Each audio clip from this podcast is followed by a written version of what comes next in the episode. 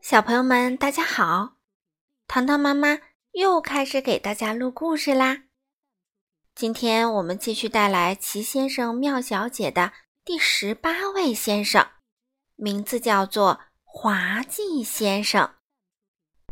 这本书的作者依旧是英国的罗杰·哈格里维斯，由任溶溶翻译，人民邮电出版社出版。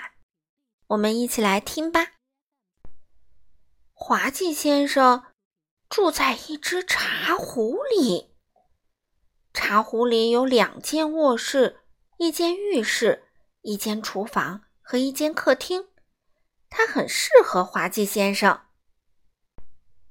有一天，滑稽先生正在吃午饭。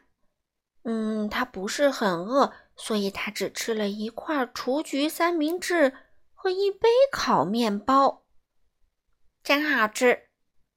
说着，他吃掉了那份滑稽午饭最后的几口。吃完午饭，滑稽先生决定开着车去兜兜风。滑稽先生的汽车啊，是一只鞋子。你见过看起来像鞋子一样的汽车吗？它非常滑稽。滑稽先生开着车，所有的人看到这么滑稽的场景，都笑了出来。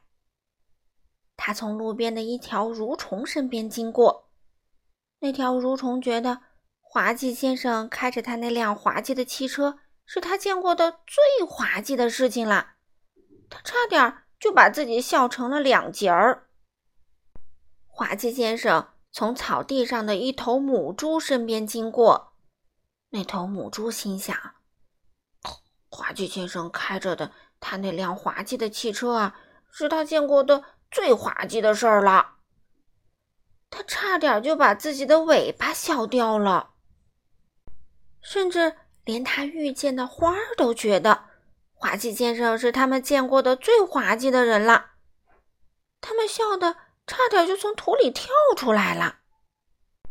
最后，滑稽先生来到了一个十字路口，他不知道应该走哪条路，于是他看了看路牌。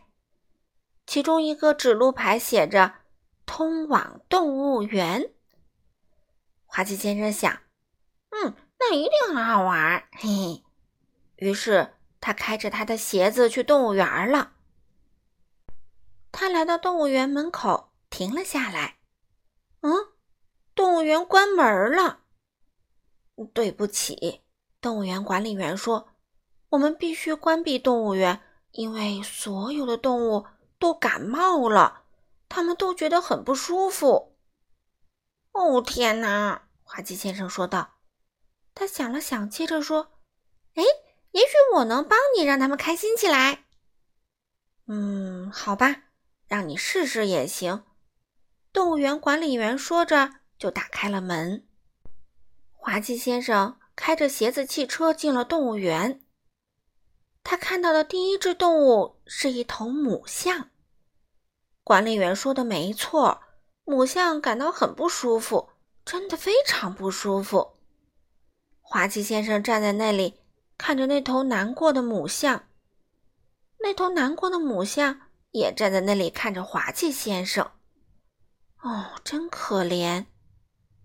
你知道滑稽先生接下来做了什么吗？他做了一个滑稽的鬼脸儿。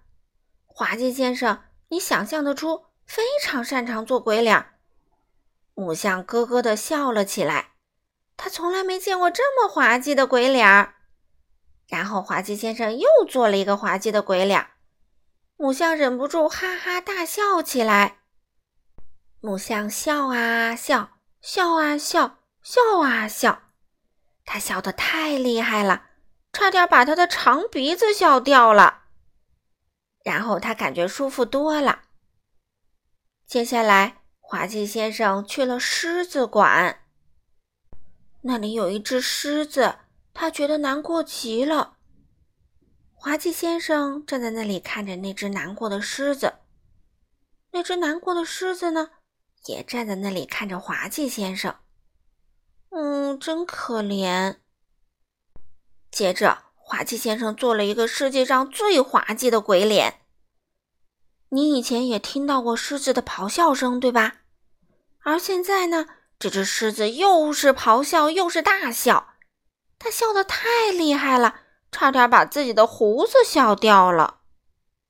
然后，滑稽先生去看望动物园里的其他动物。哦，天哪！他们看上去都很难过。滑稽先生冲着他们做了各种各样滑稽的鬼脸儿。大棕熊开始呵呵的笑了，然后忍不住哈哈大笑起来。长颈鹿笑得太厉害，差点把自己的长脖子打成了一个结。河马差点笑掉一层皮。企鹅笑得鳍足都耷拉下来了，还有美洲豹，嗯，你真应该看看它，它笑得太厉害，差点把身上的斑点都给笑掉了。这场景真是太热闹了。动物园管理员也在咯咯的笑个没完。他说：“哦，滑稽先生，非常感谢你，让我们全都变得开开心心的。”哦，嗯，这实在没什么。”滑稽先生谦虚的回答，然后他就开着他的鞋子汽车走了。没过多久，滑稽先生就回到了家，他笑着对自己说：“，滑稽的一天又结束了。”他停好他的鞋子，走进他的茶壶，因为觉得口渴，他给自己做了做了什么呢？小朋友，你们猜？一杯好吃的热蛋糕啊！真是个滑稽先生啊！好了，小朋友们，今天这本书糖糖妈妈就读到这里啦。明天我们继续带来第十八位小姐——明星小姐。好了，小朋友们，我们明天再见喽。